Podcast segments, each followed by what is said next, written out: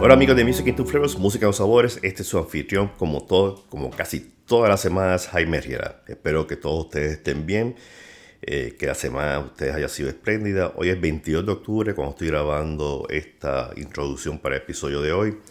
Eh, estoy a pocas horas de salir, así que espero que ustedes tengan un buen fin de semana, que la semana haya sido bastante fructífera para ustedes, que hayan logrado todos sus objetivos. Quiero agradecerle a Vanessa Ponte por continuar siendo un Patreon, una mecenas de mi podcast. Eh, y ustedes saben que siempre los invito para que participen del mismo. Pero quiero compartir con ustedes que estas semanas, eh, en estas últimas semanas, he estado levantándome. Siempre pongo el reloj a una hora para despertarme, pero Tatiana, la, la cocker que, que era de mi hermana, pues su horario es mucho más anticipado que el mío. Y se ha convertido en mi, en mi despertador. Y, y se lo debo agradecer porque en cierta forma, cada vez que me levanto, no me deja de maravillar los colores hermosos de, de ese amanecer eh, que tenemos aquí. Y en verdad que he estado tomando fotografías y poniéndolas en Twitter, en mi cuenta personal de Twitter, no la del podcast. Y en verdad que esos colores pasteles, anaranjados, azules, cuando se van difuminando son una cosa preciosa. Son, la naturaleza en verdad que es, que es una es, es única. Y los invito a ustedes para que hagan lo mismo. Cuando se levanten, tomen su taza de café, miren hacia afuera, observen el amanecer, si, se levantan, si son personas como yo que se levantan bien temprano. Y admiren la grandeza de esos colores porque eh, es, es algo tan y tan relajante. No sé si ustedes eh, eh, lo disfrutan o, piensan igual, ¿no? Pero en verdad que no me deja de sorprender todos los días la, belleza que, nos produce la naturaleza. Y no, los, no siempre los amaneceres son iguales, que eso es lo más lindo todavía. Siempre son distintos. Uno ve los colores de una forma distinta cada día, ¿no? Eh, así que hagan eso, los invito a que lo hagan y disfrútenlo porque son, son las pequeñeces, son las cosas simples de la vida lo que uno debe disfrutar. También las complejas, pero las simplezas de la vida es algo maravilloso. Y hablando de simplezas, hace dos días eh, fui a esta tienda, Record Exchange, una tienda que vende discos usados. Y compré varios discos, compré más de 10 discos. Y me he estado debatiendo si, si hago un vídeo sobre eso. Eh, y no sé todavía si lo hago, si lo debo hacer. Ayer estuve a punto de hacerlo, pero estuve debatiéndome. No sé qué ustedes creen. Eh, si ustedes creen que debo hacer un vídeo para mi canal de YouTube, déjenme un comentario, me lo dicen, porque eh, dentro hay una sección que es rarezas bien baratas y me explicaron que son discos que ellos no le dan ningún tipo de valor y los venden entre 1 a 3 dólares. Y entre esos discos encontré tres discos argentinos que me quedé sorprendido que estuviesen ahí. Pero, pero déjenme saber qué ustedes opinan. Si ustedes creen que debo hacer un vídeo sobre eso. Pero cambiando de tema, así drásticamente, para no abundar mucho sobre eso, eh, pero sus comentarios. en el día de hoy tengo a una persona que, eh, que empecé a seguir en, en, Instagram gracias a Pablo Hernández Mejías, que me comentó sobre él. Es un músico argentino. Eh, produjo este año el disco Bosque de Agua.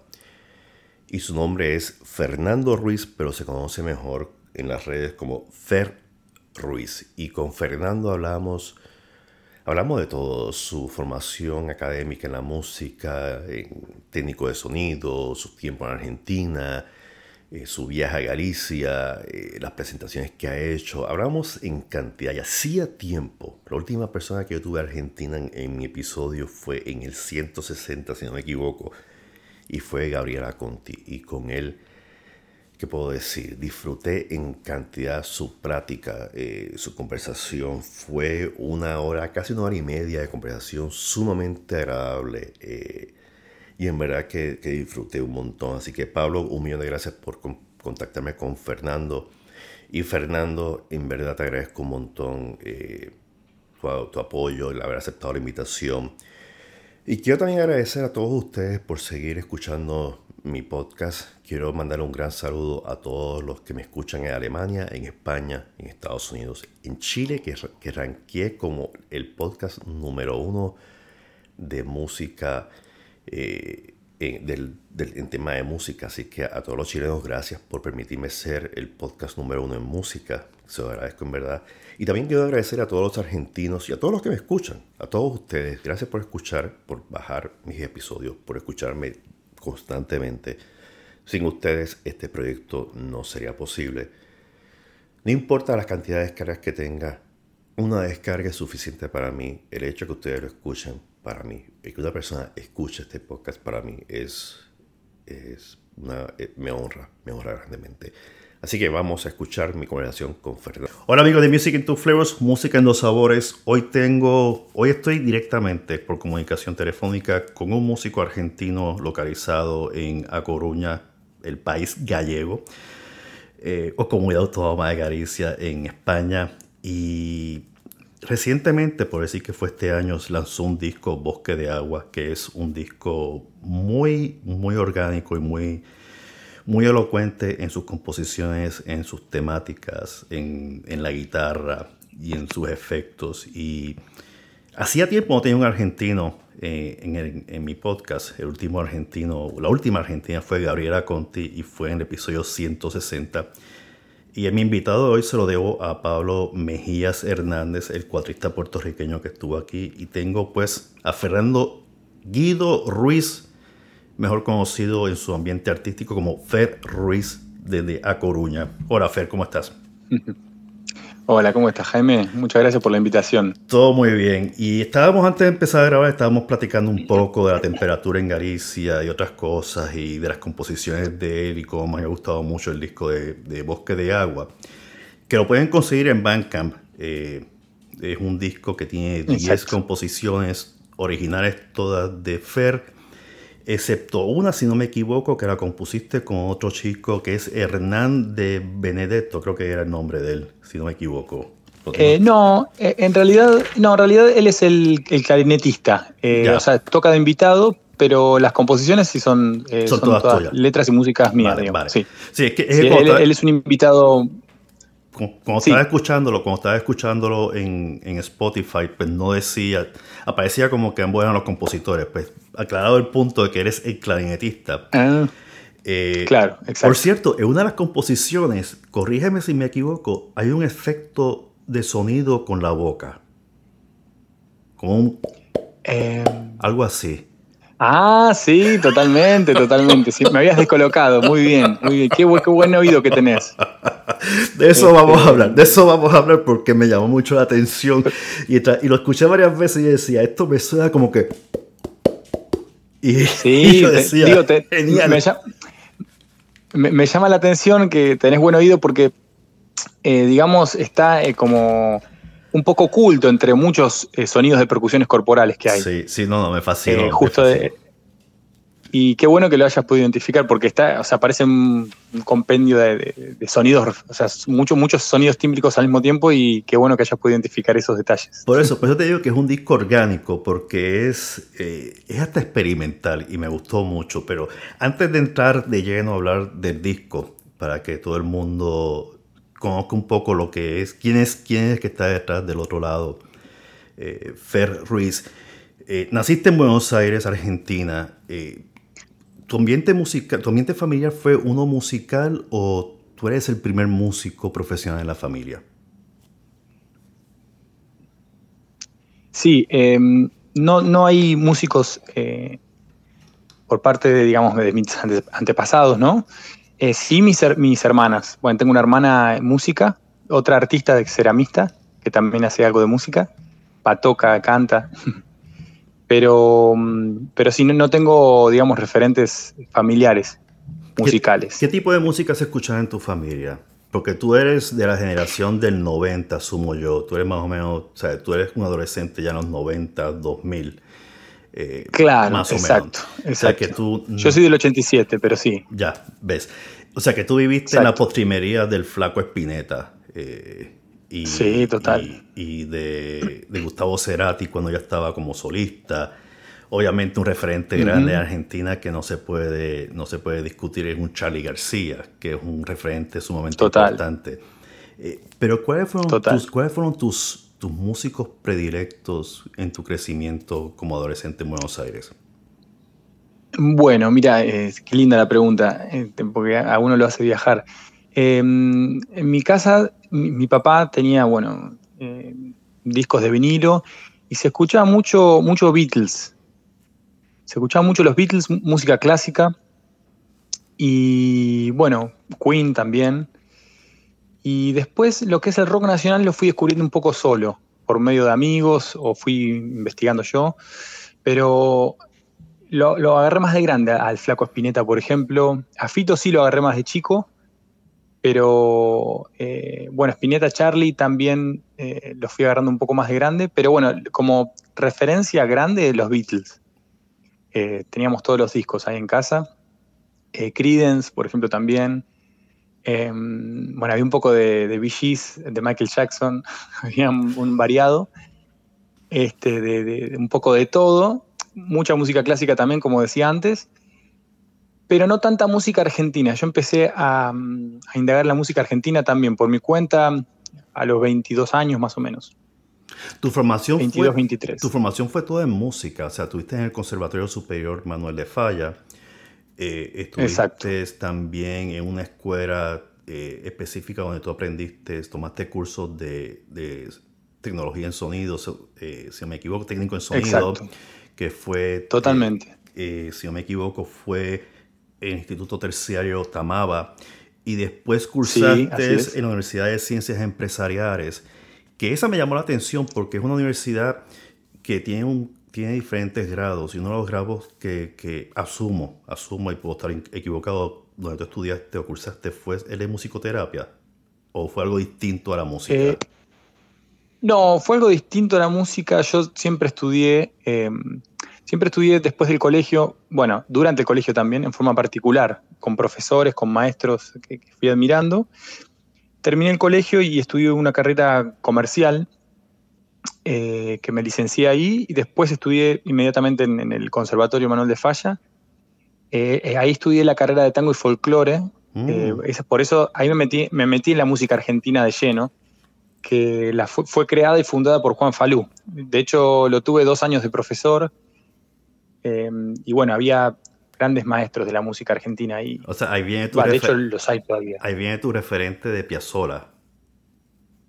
Sí, total, total. Que, es un eh, referente todo, lo que es tango El, el, folclore, el tango folclórico argentino con Piazzolla es algo eh, increíble. Había otro personaje, Osvaldo eh, Pugliese, Pugliese, que era otro bárbaro del tango. Era un pianista era fabuloso. Sí, sí, sí, sí. Cuéntame, tu, cuéntame, tu experiencia en el conservatorio. Ese, ese es porque con tu música te distancias del, del folclore y el tango. ¿Cómo fue esa formación tuya en, el tango?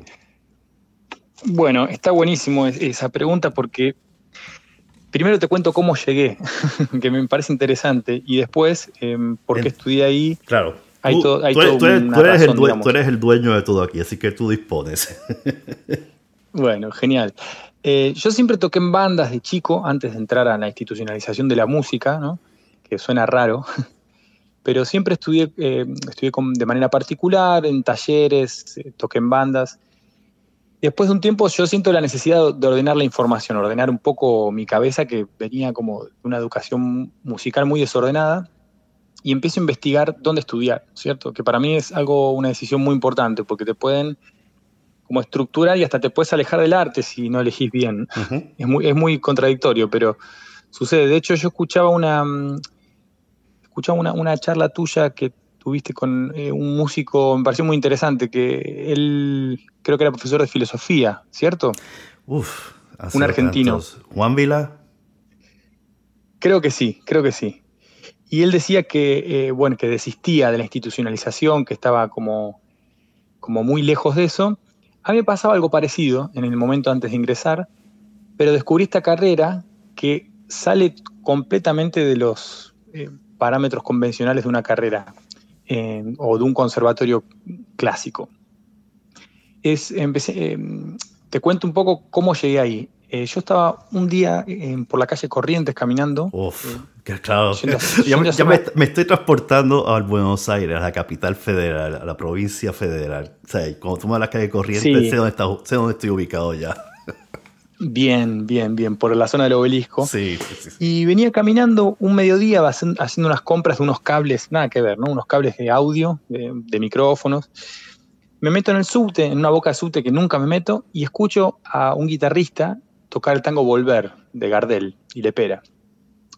Eh, en formato solista, ¿no? Él tocaba armonía y melodía, como fue su concertista, ¿no? y tocaba, la verdad que muy fino, increíble, y cómo transmitía también, o sea, bueno, y lo que es esa melodía de ese tango también es muy, muy fuerte. Aparte, yo no, escuchaba tango en ese momento. Y apenas terminó la obra de, tocar, le dije, bueno, eh, me presento, soy Fer, me gustaría tomar clases con vos de guitarra, quería saber si das clases. Bueno, me pasó el teléfono de él y ya la semana siguiente empecé a tomar clases de, guitarra tango con él, porque me, alucinó lo que estaba tocando, cómo tocaba, cómo expresaba todo.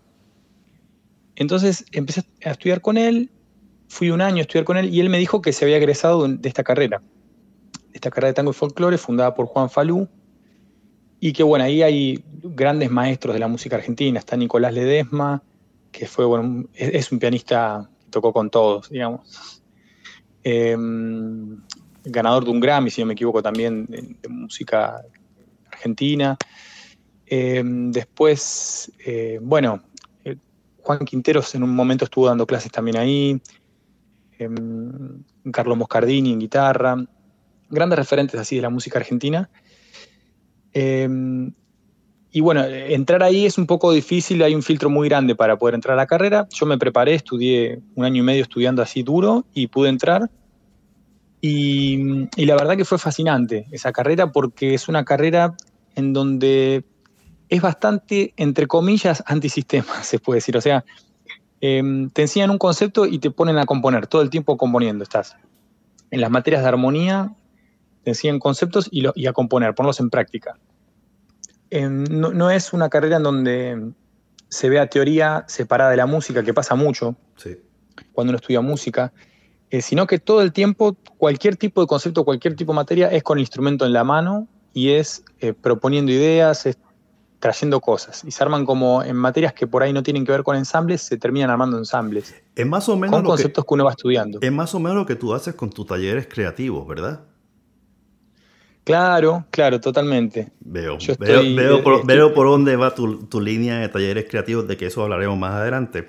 Y para aquellos que no sepan, eh, Fer también es, es, docente y él da unos talleres. Creo que este año es el cuarto taller tuyo que vas a dar, que vas a ofrecer de composición de música y en él pues es algo bien, bien novel porque es, es una interacción continua, eh, tanto presencial como en línea, donde tú tienes que traer el instrumento y tienes que, tienes que participar, estás obligado a participar, no es voluntario, es una cuestión de que... activamente, sí, activamente. lo que estás, tienes, o sea, la, la, forma de aprender es ponerlo en funcionamiento, en, efecto, en vigencia en ese momento. Pero eso hablaremos. Continúa, no te quiero interrumpir en cuanto a, al conservatorio. Exactamente, y, bueno, después vamos también, em, bueno, se me vienen mil temas a la cabeza para hablar con vos después de esto que me decís, porque hay una línea...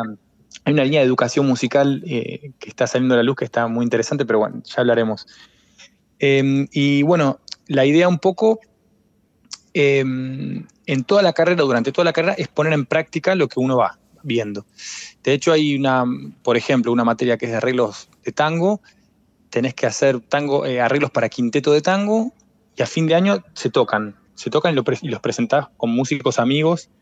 Es como que es todo el tiempo así, es, ver, eh, digamos, la cocina en, todo momento. Y entonces uno de tantos años estando en, ese, en esa salsa es como que va aprendiendo un montón, porque la música es hacer y hacer, ¿no es cierto? Sí. Entonces, em, eh, lo que pasa mucho en la escuela clásica, por ejemplo, es que yo veo que hay grandes guitarristas técnicamente hablando que son increíbles, pero que están un poco inhibidos en la composición, por ejemplo, que, logran un nivel técnico increíble, pero no compone nadie, porque claro, es otra forma de enseñanza en donde se ve eh, la interpretación, se ve la técnica y se estudia a los grandes maestros, vos tocas a Bach, tocas a, Mozart y, claro, eh, no te incitan a componer. Entonces ves a los grandes maestros, estás técnicamente muy avanzado, interpretativamente muy avanzado, y querer componer después de, eso es, duro.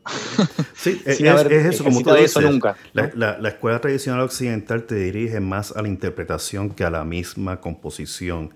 Eh, no se da énfasis.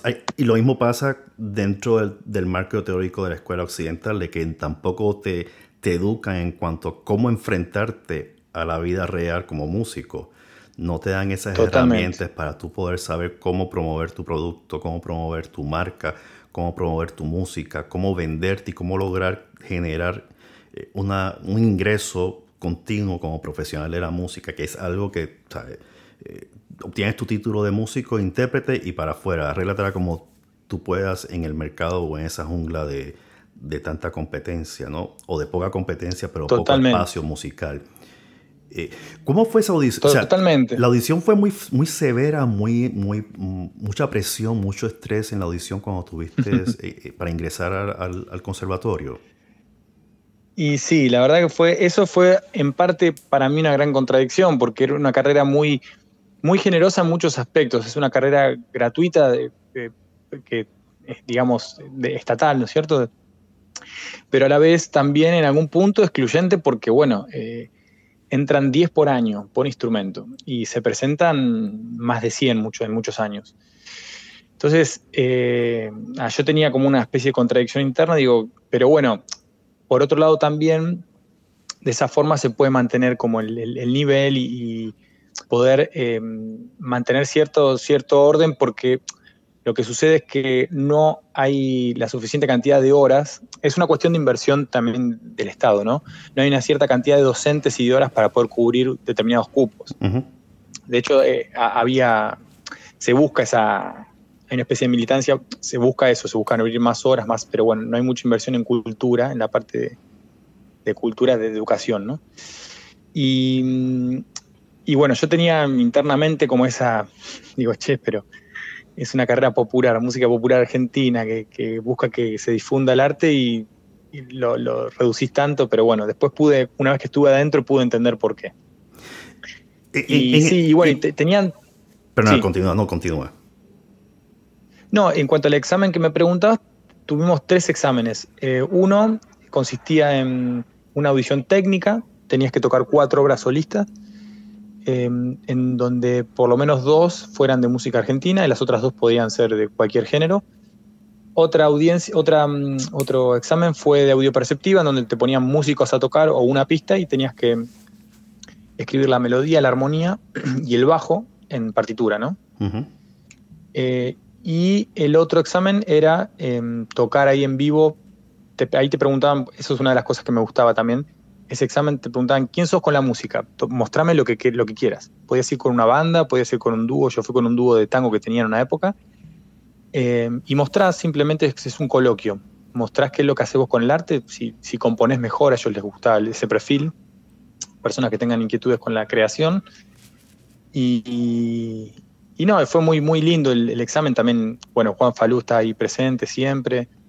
Em, y no, fue, fue una experiencia muy enriquecedora, muy linda, de mucho nervio, pero mm, eh, muy, muy musical la experiencia también. Eso también me gustó, como que el examen ya es muy musical, digamos, ya es música puesta en práctica, ¿no? Es que es eh, un solfeo independiente de lo que está pasando con los instrumentos. ¿Qué te hizo cambiar de licenciatura empresarial a músico? porque es un cambio de un, de un, de un oficio en el cual, una profesión en el cual tú puedes tener un salario constante. Al, y esto no es por, no quiero sonar prejuiciado ni nada por el estilo, pero en muchas ocasiones los padres de uno siempre dicen, músico te vas a morir de hambre, músico no genera, músico eh, son unos bohemios, borrachos, unos junkies.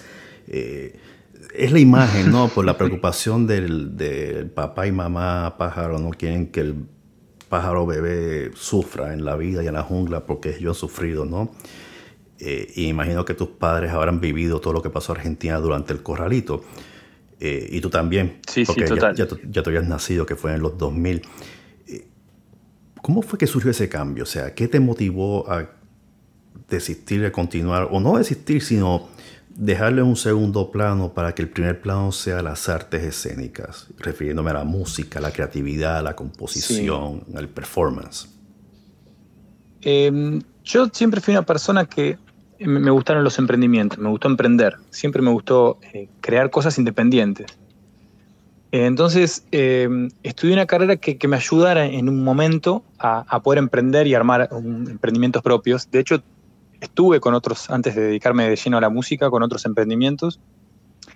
Tenía con, un amigo, habíamos hecho un, local de alquiler de sonido e iluminación para, para músicos, para, para eventos, bueno, íbamos a, operar también, por eso también estudié sonido, eh, la parte más técnica de sonido, que en su momento me dediqué a eso.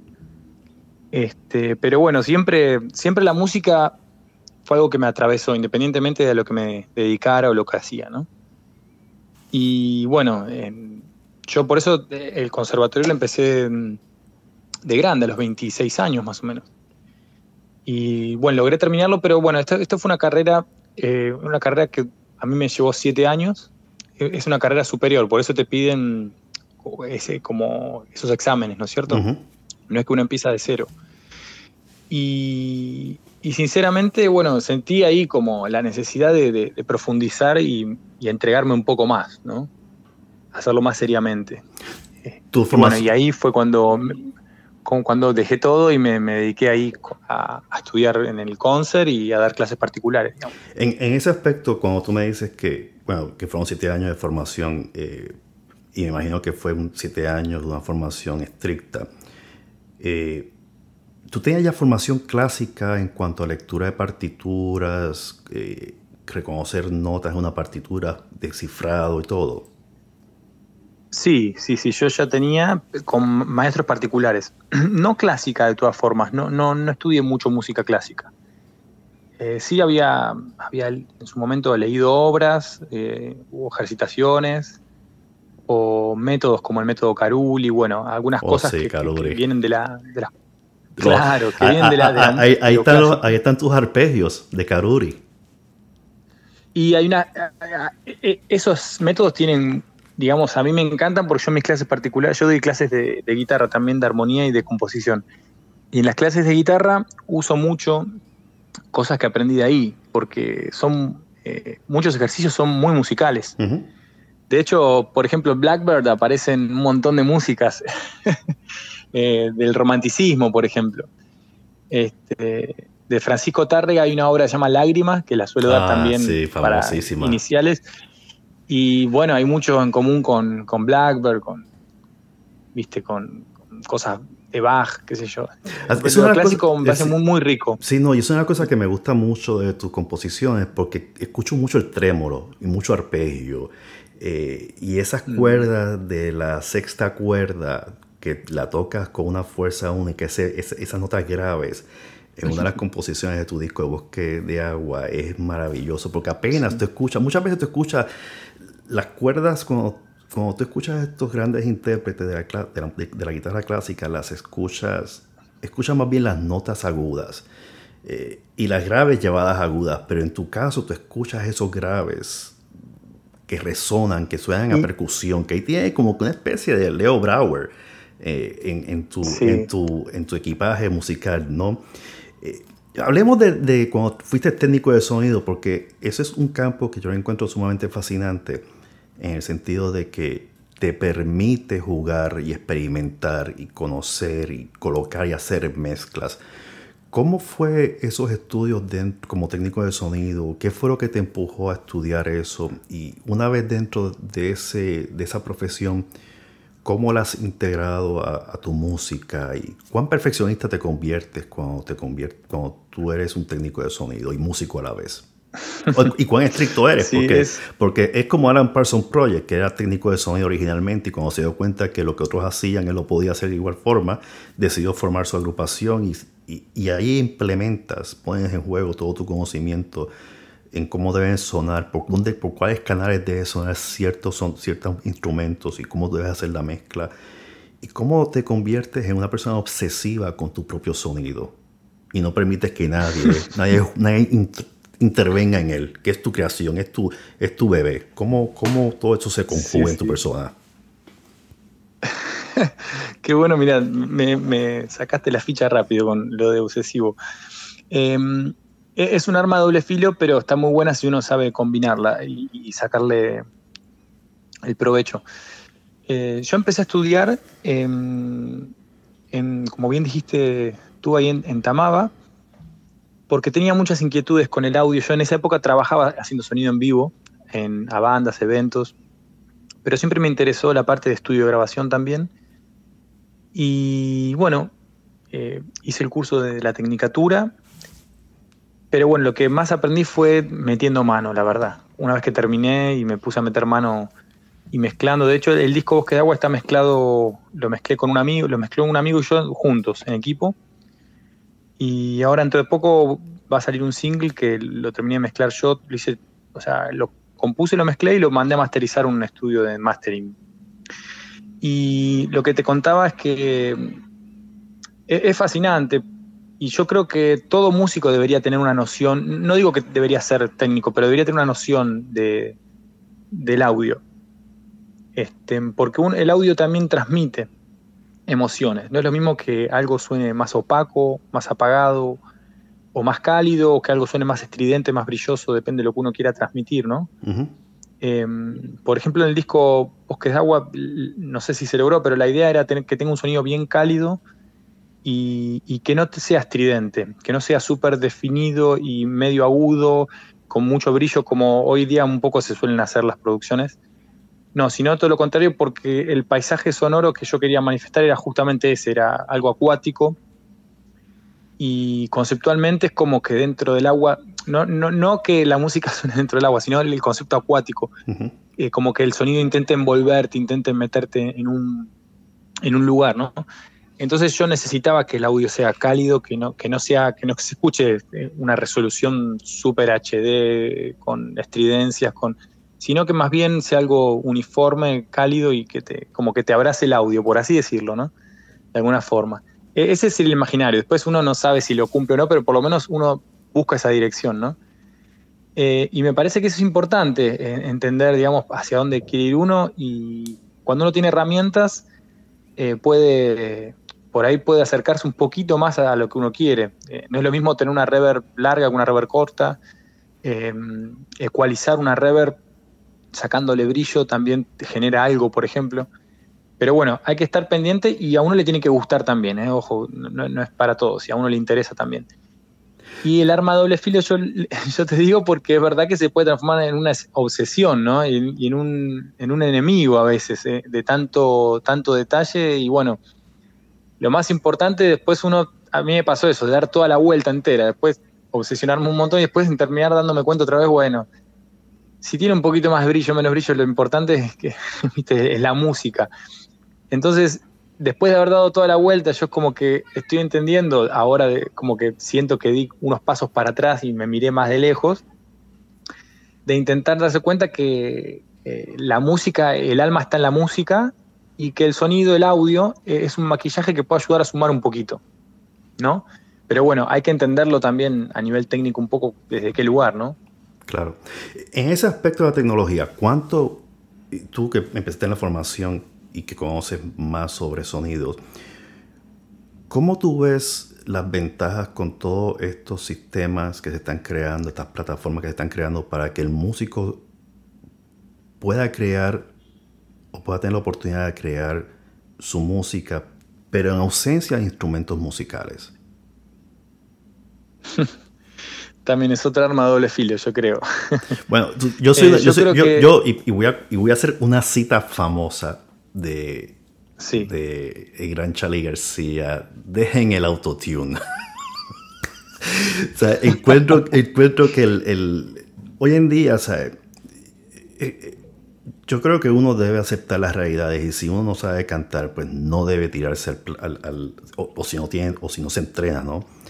Eh, y sacar lo mejor de su voz, si es que tiene un poco de buena voz, pues no debe tirarse al ruedo y usar mucho el autotune, porque cuando tú vas a hacer una presentación en vivo, pues tú no tienes el autotune en vivo, ¿no? Y por más efectos y por más efectos especiales o por más sonidos que tú vayas aumentando, para opacar los defectos de tu voz, pues no, no ayuda mucho. Y en eso me refiero a todos estos músicos del género del reggaetón que se han esparcido, y yo soy un anti-reggaetón, lo admito, lo admito, estoy prejuiciado, sí, eh, lo odio. no creo que es ni música. Por eso mismo, porque empleas, eh, uno, como dije el otro día en una cuenta en Twitter a alguien, que empezó a sacar nombres de raperos y le dije, una cosa es hacer rima, pero una cosa es crear rima con armonías y con música de verdad y no con una computadora y decir, aquí tengo una guitarra, la voy a incluir, aquí tengo un piano, lo voy a incluir. Porque eso no es música, o sea, es música artificial. Eh, pues sí, a algunos les gustará, ¿no? Pero el concepto de la creatividad es eliminado y, es convertir al ser humano como un autómata. Y entonces estamos quitando ese elemento que nos diferencia de otros seres vivos, que es esa parte de ser creativos y originales y, experimentar, que es lo que estamos perdiendo mucho ¿no? en, los músicos, que no quieren experimentar, que no quieren, no quieren, buscar notas nuevas o creaciones nuevas, o armonías que a lo mejor sonarán... Eh, disonantes, pero le estás creando una sonancia con esa creación. Eh, ¿Cómo tú ves la tecnología? ¿Cómo tú ves ese aspecto de la tecnología en los músicos? Yo creo que em, siempre hay cosas buenas para sacar de todos los mundos. ¿Sí? O sea que la, tecnología puede ser una aliada, depende cómo se use, pero también mal usada eh, puede ser una aberración tremenda. Em, sin irme aún, no me quiero ir a un extremo ni ser, eh, ni parecer un purista ni, ni conservador, pero por ejemplo las orquestas de tango antes ensayaban durante meses, meses, meses, eh, los arreglos sonaban increíbles y recién iban al estudio a grabar. Y encima, en esa época que no estaba el multitrack, eh, se grababa por ahí toda una orquesta con cuatro micrófonos, por así decirlo, y se tenían que decir entre ellos, esto lo contaba Em, Leopoldo Federico lo contaba. Creo que en un encuentro en el estudio, si no me equivoco. Lo recomiendo, recomiendo verlo. Que es un bandoneonista muy, muy conocido en, Argentina, en el tango. Bueno, falleció hace poco, pero era uno de los viejos que quedaba, ¿no? Y el tipo contaba que se tenían que decir entre ellos, terminaban la, la grabación, alguien se equivocó, alguien desafinó, porque claro, no, no, no, no existía, era todo en vivo, eran por ahí 20 instrumentos en vivo y se tenían que declarar ahí, ¿viste? Porque después iba a salir en la cinta. Entonces, o sea, no, no había edición posible eh, natural cortando cinta en una orquesta, era muy difícil. Entonces eh, se tenían que confesar ahí el confesionario, decían, después de la toma. Y, y es un aprendizaje muy grande ese, yo creo, porque es estar realmente comprometido con, con, la causa, con lo que uno quiere transmitir y hacer, para después grabar. Lo que sucede muchas veces hoy día es que uno va grabando y creando y deja eso y sin entregar lo mejor por ahí que uno tiene adentro, ¿no? Entonces, em, pero por otro lado, el multitrack también puede ayudar a, generar otras cosas que, que por ahí antes era muy difícil operativamente, ¿no? Entonces, por eso yo creo que lo importante es prepararse, yo creo que hay que, tener mucha experiencia con el instrumento, con conectar con la música, con juntarse con gente, con tocar con gente, aprender de maestros, em, de escuchar mucha música, de, comprometerse con lo que uno está haciendo y después grabar y después ayudarse de, algunos, algunas herramientas por ahí de producción. Eh, yo también soy un poco anti-autotune. o Melodyne o esos plugins que existen ahora.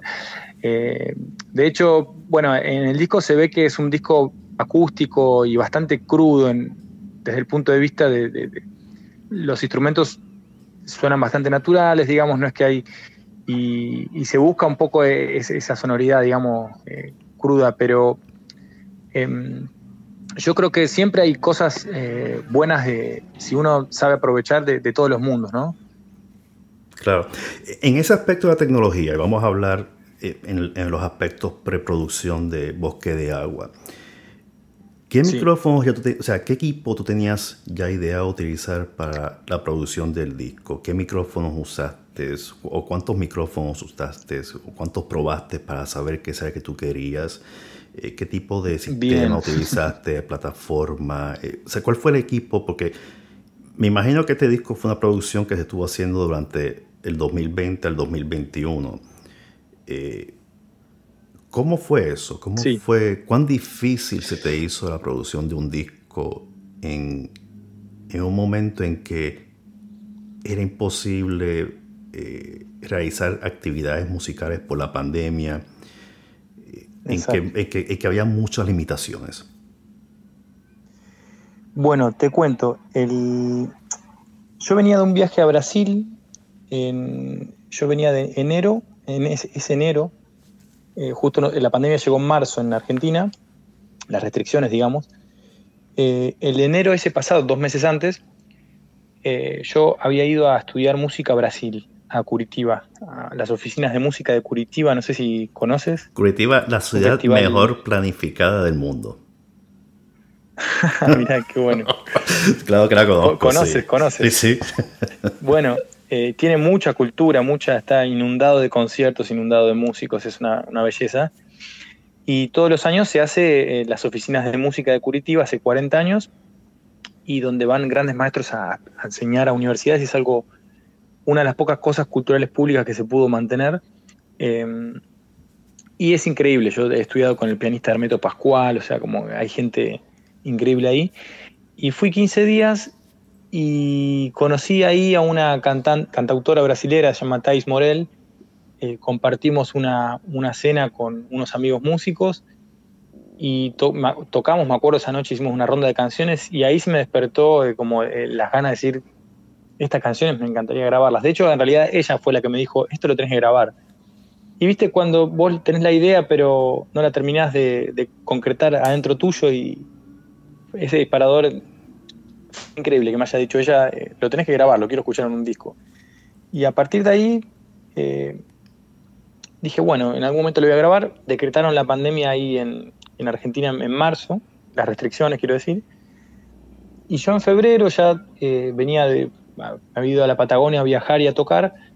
llego a fin de febrero a Buenos Aires y yo ya había reservado un estudio dos estudios de grabación había reservado distintos, porque uno quería que tenga eh, piano, uno de los estudios más lindos que a mí me gusta, que se llama Doctor F, tiene un piano muy bueno en Buenos Aires, y otro estudio se llama eh, de César Silva, eh, íbamos a grabar ahí eh, todo el disco, menos una canción que iba a ser en el, estudio este que te mencioné antes.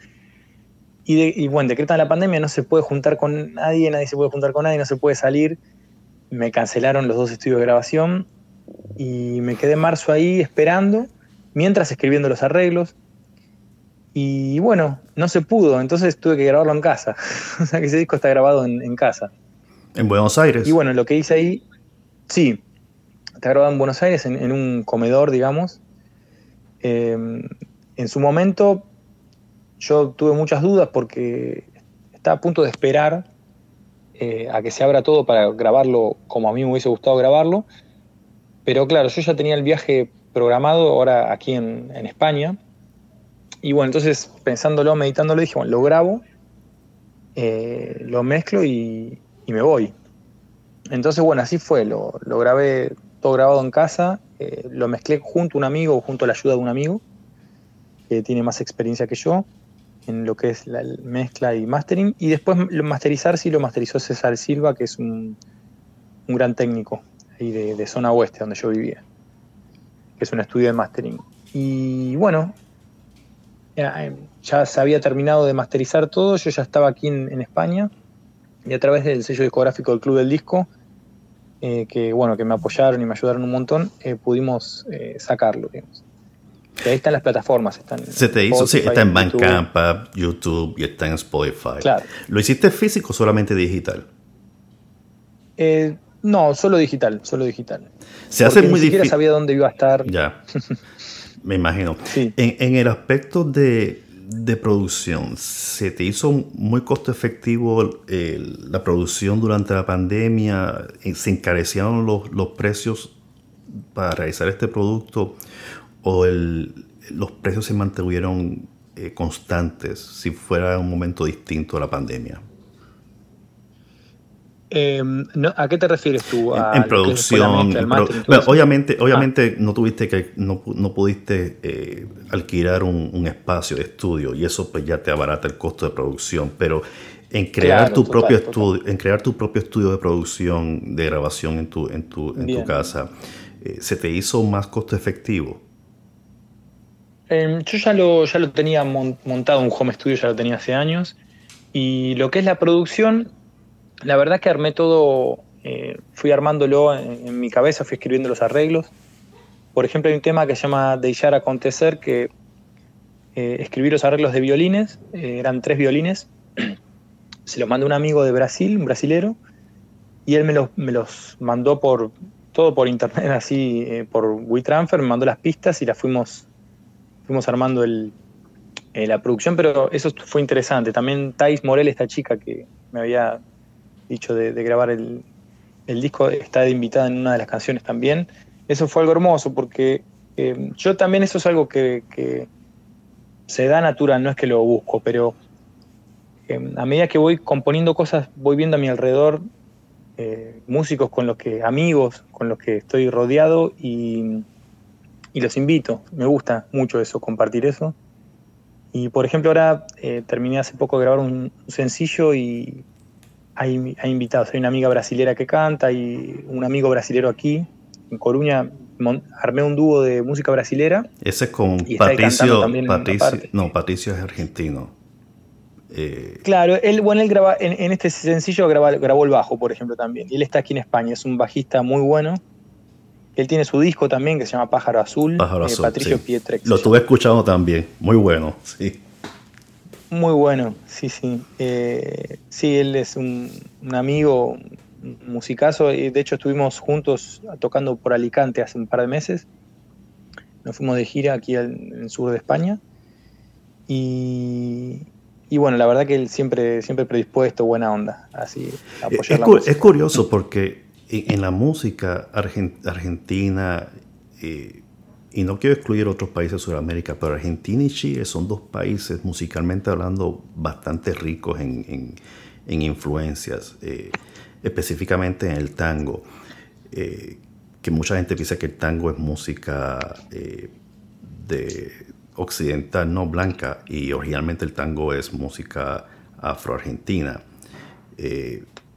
Se está, se está descubriendo y se está tratando de, de, eliminar el blanqueado del tango y demostrar que sí es, eh, sus orígenes son con raíces africanas.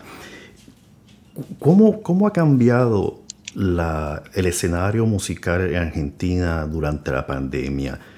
Porque si una cosa me maravilló de Argentina es la cantidad de escenarios musicales existentes donde tú puedes escuchar desde blues, desde boreros, desde tango. Eh, bueno, uno de los sitios famosos en Argentina, el Café Tortoni, que tiene no sé cuántas salas de presentación. Sí, total. Que es, o sea, tú puedes tener un, un, show de radio en una sala y al lado, sin que moleste en absoluto el show de radio, tienes a una cantante o cantante de tango y tienes otra cosa ocurriendo en otra sala. O sea, tienes muchos salones de espectáculo para diferentes gustos. ¿Cómo se vio afectado el escenario musical en Argentina durante la pandemia? Y se paró, se paró mucho todo, eh, porque nosotros en Argentina tuvimos la cuarentena más larga del mundo. Tuvimos ocho meses. Yo estuve en Buenos Aires en esos ocho meses, después apenas se abrió me vine para aquí. Eh, pero Argentina tiene algo muy, muy lindo también, que es eh, que somos como muy activos, muy muy eh, proactivos también. Eso viajando uno se da cuenta también, ¿no? Estamos acostumbrados, como en general en Latinoamérica igual se da, ¿no? Pero como estamos muy acostumbrados a las crisis, al movimiento, a ver cómo uno se la rebusca, eh, eso también en algún punto desarrolla la creatividad, la necesidad, ¿no? La necesidad desarrolla la creatividad un poco, muchas veces. y bueno, se armaron conciertos online al toque, al toque que, se declaró, el, digamos, eh, las prohibiciones ahí de poder salir, las restricciones, ¿no? Em, conciertos online, se armaban también conciertos con, tickets, digamos, y, se, subían a YouTube, a las plataformas, pero sí se cortó todo en lo que es em, salas de concierto. Ahora hasta donde me enteré, ya está todo abierto. Se está abriendo poco a poco, sí. Ya un amigo músico blues tuvo su presentación el fin de semana pasado. Pero lo curioso fue que el, famoso cierre cuarentena de ocho meses fue más en la provincia de Buenos Aires que en el resto de, de Argentina, porque en la región de Chipoleti y Río Negro había mayor flexibilidad, en Ushuaia había un poco mayor de flexibilidad eh, en Salta no había tanta preocupación. Sí se estaban haciendo conciertos en línea, pero las restricciones no fueron tan, tan estrictas. Eh, me imagino que en provincia de Buenos Aires, por la cantidad de gente que reside en, la metrópoli, ¿no? Eh, cuando comparamos a Argentina como escenario musical, ¿cuán distinto es la Patagonia? Tú que has hecho presentaciones en Patagonia, ¿cuán distinto es el público de la Patagonia comparado con el de la capital, con el de la provincia de Buenos Aires? Y el, en general, eh, en la Patagonia hay muy pocos lugares para tocar en relación, ¿no? Eh, y es un público por ahí más turístico, más de, turismo receptivo, digo, de otros países, eh, muchos chilenos también, muchos europeos, y también, bueno, lógicamente de Argentina, ¿no? Yo estuve en Bariloche, en Villa Langostura, tocando, eh, y, en, Buenos Aires lo que yo he vivido tanto en provincia como en capital es que un público más local, por lo general, más de, ahí, ¿no? Más porteño o bonaerense. este, por ahí en zonas más turísticas, bueno, es más heterogéneo la cosa, ¿no? Este, pero bueno, todas las experiencias son ricas siempre, siempre todo es, alucinante. ¿Qué te, qué eh, Yo creo que viajar tocando... Sí, perdón. No, sigue, sigue, viajar tocando, dime. No, no, digo que viajar tocando es súper enriquecedor, ya sea en el país de uno o afuera. Eh, un amigo me decía, uno se conoce más, eh, digamos, la identidad de uno como argentino cuando te vas afuera y, conoces a otra gente. Y yo no lo entendí hasta que, bueno, lo estoy viviendo ahora, es cierto. Cuando me pregunté cómo son los argentinos y uno eh, contrasta y hasta valora mucho más quién es, o sea, de dónde venís. Este, y, el contraste ayuda a ver todo desde otra perspectiva también, ¿no? Y también la interacción con otros, y también yo lo veo con la interacción de otros músicos. Ves mayor, como que asientan más tus raíces, de donde tú vienes, las sientes más fuertes. Totalmente. Eh, y es, Totalmente. es la morriña famosa de Galicia. Como tienes ese tipo de morriña. Ahora que la morriña sería la, claro, la saudachi de, de Brasil o... Sí. Eh, o el extrañar, digamos. Aquellos que no sepan lo que es la morriña gallega tienen que buscarlo en Google. No lo vamos a decir aquí. es esa añoranza, es, ese, ese, ese volver, utilizando el tango de, de Gardel, ¿no? El querer volver a tus tierras, ¿no? Eh, ¿Cómo, cómo, qué fue lo que te motivó a ti irte a España? Eh, ¿Originalmente pensabas irte a Coruña o, o, era otro sitio dentro de España y terminaste a Coruña? Eh, mira, está buena la pregunta porque fue todo bastante casualidad. Y que em, conste que los argentinos le dicen a los españoles, a todos los españoles gallegos. Totalmente. Pero es por una razón obvia, porque la mayor inmigración de españoles a Argentina fueron todos gallegos. Por eso es que los argentinos siempre se refieren a los españoles como gallegos, porque la comunidad gallega durante la guerra civil fue una de las inmigraciones masivas más grandes que hubo hacia Argentina. Entre ellos mi tía abuela, que se mudó para Argentina. Y un montón de familiares míos se mudaron a Argentina y ya de gallegos no tienen nada. Son argentinos de tercera y cuarta y quinta generación. Este, muchos de claro. Pero ¿cómo fue esa transición? por... Bueno, en realidad nuestra idea, yo estoy con mi compañera, con Sol, compañera de vida, eh, estábamos en, viviendo en Aedo, en Buenos Aires, y hacía ya, conviviendo juntos siete años, ya dijimos, queríamos un cambio, queríamos buscar otra forma de, vivir. Y nuestra primera elección había sido o Córdoba, Argentina, ¿no? El interior de Argentina, que era o Córdoba o la Patagonia, que eran dos lugares donde nosotros habíamos viajado mucho y, nos, fascina.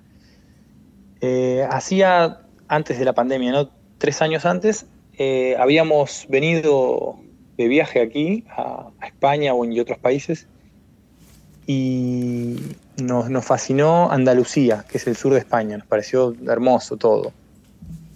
La gente, la, forma de vida. Y bueno, hablando eh, entre nosotros, decidimos en lugar de irnos para el interior, probar qué pasaba en otro país.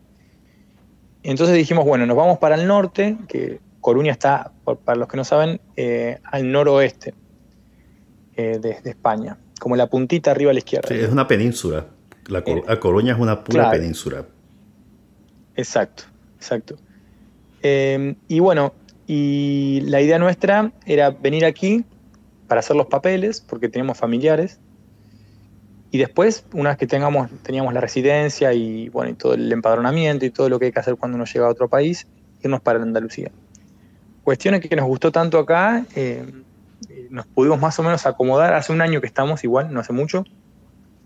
Pero bueno, ella está trabajando, yo también estoy de a poquito metiéndome así en la, movida musical y, dando clases. Y, nada, estamos tan contentos, estamos eh, pegados al mar, digamos. Eh, vivimos en una ciudad, es una ciudad con mar, una ciudad que tiene ritmo de pueblo, muy tranquila. Eh, tiene montaña también, es, la verdad que es un privilegio. Estar cerca de la naturaleza, yo no lo había vivido eso, vivir cerca de la naturaleza nunca. Siempre en ciudad estuve y la verdad que es, fascinante. Sí, y lo que El gallego en sí es, muy, muy amable, ¿viste? Es una persona muy, muy linda, en general. ¿Ya, ¿Ya empezaste a hablar en gallego? No, no, no, todavía no. Estás en esa. Lo curioso, lo curioso de Galicia es que Galicia es un clima totalmente opuesto al de Andalucía, donde el calor, ¿qué puede ser el calor en Galicia? 30 grados, 20 grados, 25 grados centígrados. yo diría 25, sí, más o menos. Sí, sí, en Galicia 40, digo, en, en Andalucía 40, 42. Claro, claro. Sí, sí, tremendo. No, acá no, no hay temperaturas extremas, ni de frío ni de calor, pero lo que sí hay es, mucha lluvia, en invierno es mucha lluvia. Sí, sí, y más cuando estás en las rías altas, que es, claro. que es un punto de mayor precipitación en Galicia. ¿Cómo tú ves la escena musical comparándola con Argentina en Galicia? Eh, porque usualmente donde la gente piensa que hay mayor marcha, para aquellos que se estén preguntando qué significa mayor marcha, mayor actividad, mayor huelga, pues son en, los, en las ciudades comunes, ¿no? Típicas de mayor confluencia turística, Madrid, Barcelona, eh, en el País Vasco sería, eh, se me está olvidando el nombre de la ciudad del País Vasco, Ah, bueno, en el País Vasco. San Sebastián. San Sebastián. Eh, San Sebastián, Sevilla, eh, Zaragoza, no tanto, pero Zaragoza más para los locales. ¿Cómo tú la ves, esa actividad musical en, Galicia? ¿Cómo tú la comparas con otros, con, Argentina, con Buenos Aires? Bien. Coruña, puntualmente, yo dentro de, de, Galicia está Coruña, Santiago Compostela, varias ciudades, ¿no? Pero Coruña es una ciudad muy tranquila, tiene salas de concierto, tendrá unas cuatro o cinco salas, eh, tiene dos teatros grandes, tres teatros grandes, em, y tiene muchos bares donde, bueno, ahora por tema pandemia no se está haciendo mucho, pero se suele hacer música en vivo. Eh, hay movimiento, pero bueno, mucho menor que en Buenos Aires. ¿no? Yo creo que por ahí podría ser más justa la comparación con, eh, no sé, con Buenos Aires con Madrid, por ahí o con Barcelona, que no he estado mucho, la verdad, y no todavía no, no, estoy en esa búsqueda tampoco de meterme en una ciudad grande. Pero donde sí hay más movimientos es en Santiago Compostela, que está aquí a media hora. Sí, por la cantidad de turistas que eh, hay, porque es un punto de, de, ebullición de, la caminata de Santiago y todo lo que conlleva eh, el simbolismo detrás de la ciudad per se como tal, ¿no? Que Santiago de Compostela es un punto de destino para muchos turistas por la catedral misma, ¿no? El obradeiro. Eh, Totalmente. y ver ese espectáculo, cómo eso corre de un lado a otro, por encima de las cabezas de todo el mundo, echando el incienso. Ah, eres un gran conocedor. ¿Tú has estado aquí en no, yo Galicia? mi familia es Galicia, nunca he estado en Galicia. He estado en España, pero nunca he estado en ah. Galicia. Pero eh, yo aprendí que de chico la mejor forma de viajar y gratis era leyendo. y, yo me, yo me, devoraba todos los libros de viajes, este, los leía bastante. Y, hay una, una, de las cosas famosas cuando tú metes la mano en un hueco en la pared, eh, en la catedral, y yo no sé lo que tú tocas en ese hueco. Así que yo nunca meteré mi mano en ese hueco en la catedral. Para aquellos que no sepan, búsquelo. Es, una, es, es, un rito, es un rito que la gente hace. Pero siempre me ha interesado hacer el Camino de Santiago. Eh, y tener el pasaporte y quedarte en diferentes puntos, porque es eh, el paisaje mismo. Eh, y aquí lo voy a traer con tu música, con tu disco Bosque de, Agua, porque es un recorrido natural, ¿no? Te lleva por diferentes escenas, diferentes estampas bucólicas eh, cuando haces ese camino de Santiago. Y eso más o menos es lo que yo pude sacar de mi interpretación de tu disco Bosque de Agua fue como una estampa musical de diferentes géneros, el cual no pude, el cual yo no pude eh, decir esto es representativo de un género folclórico, un género popular o un género eh, tanguero. Se me hizo muy difícil encajarlo en un género como tal. ¿Cómo, cómo, cómo tú encajarías tu disco en, en, cuál género tú lo pondrías? ¿En cuál encasillado? Está buena la pregunta porque yo tampoco lo tengo muy en claro. Eh, en realidad, eh, yo, yo, creo que es un género canción. Eh, se podría decir que son canciones. No, no podría decirte es esto, porque es verdad que no hay una samba, una chacarera, no hay un tango. son canciones. hay un bolero. Abiertas, digamos. Hay, un bolero, hay un bolero, que, sí es bastante. Sí, muy bien. Qué bueno que eso hayas escuchado. Me llevó a los años 40. Los boleros de trío es eh, cuando te quiera ver de blanco. Creo que es la canción. Creo que se llama así la canción. Puedo decir, quisiera verte algún día de blanco. Eh, que es un bolero. Eso, quisiera verte un día blanco. Chulísimo, me fascinó. Lindo, sí, sí. Es muy lindo. Qué lindo, qué bueno que lo hayas escuchado. Eh, eh, escuché el disco completo. sería, sería hipócrita de mí venir a hablar contigo y, y, tenerte en el programa y no haber escuchado el disco. Eh, porque es que me fascinó, me fascinó en cantidad. Como te dije, es como que un recorrido de diferentes escenas de la vida diaria donde hay muchos elementos acústicos en él, donde hay muchos elementos de, instrumentos, y es algo que, que, totalmente me fascinó, pero veo que hay como que muchas estampas de diferentes partes. Como estábamos hablando antes de, de grabar, eh, esa de dos ríos, tres países, tan pronto leí el ah, título, me llevó a ese punto específico de mi viaje a Iguazú. Y por eso fue que dije, esto me tiene pinta que estamos en pleno Amazonia y esto es eso. Y por eso fue que te pregunté, ¿no? Eh, al igual que Flor, eh, son, son, son canciones que evocan tranquilidad y, y me fascina la rima, me fascina el fraseo, las líricas. ¿Qué es lo que te inspira a componer a ti? Específicamente en este disco, ¿cuáles fueron las inspiraciones para las canciones o qué elemento inspiracional tú tuviste para estas canciones? Y son, por lo general, son situaciones que, que uno en la vida a veces nos anima a decir también, entonces que se la lleve la canción. Este, o situaciones personales de sentires sobre determinados eh, momentos de la vida. Por ejemplo, Ahora que me decís, mira, que me, nombraste Flor, me nombraste. Flor es una, canción con aires de candombe. Eh, por ejemplo, eh, Dos Ríos, Tres Países es un aire de milonga. Es como una especie de milonga porque tiene el arpegio de milonga, pero con una, una búsqueda mántrica que ahora si querés te cuento en qué consiste eso. Y después em, el bolero, que es el último, quisiera verte algún día blanco. Eh, todo esto me va llevando también a, decirte que son canciones latinoamericanas, ¿no? tienen como un gesto de, Latinoamérica, ¿no?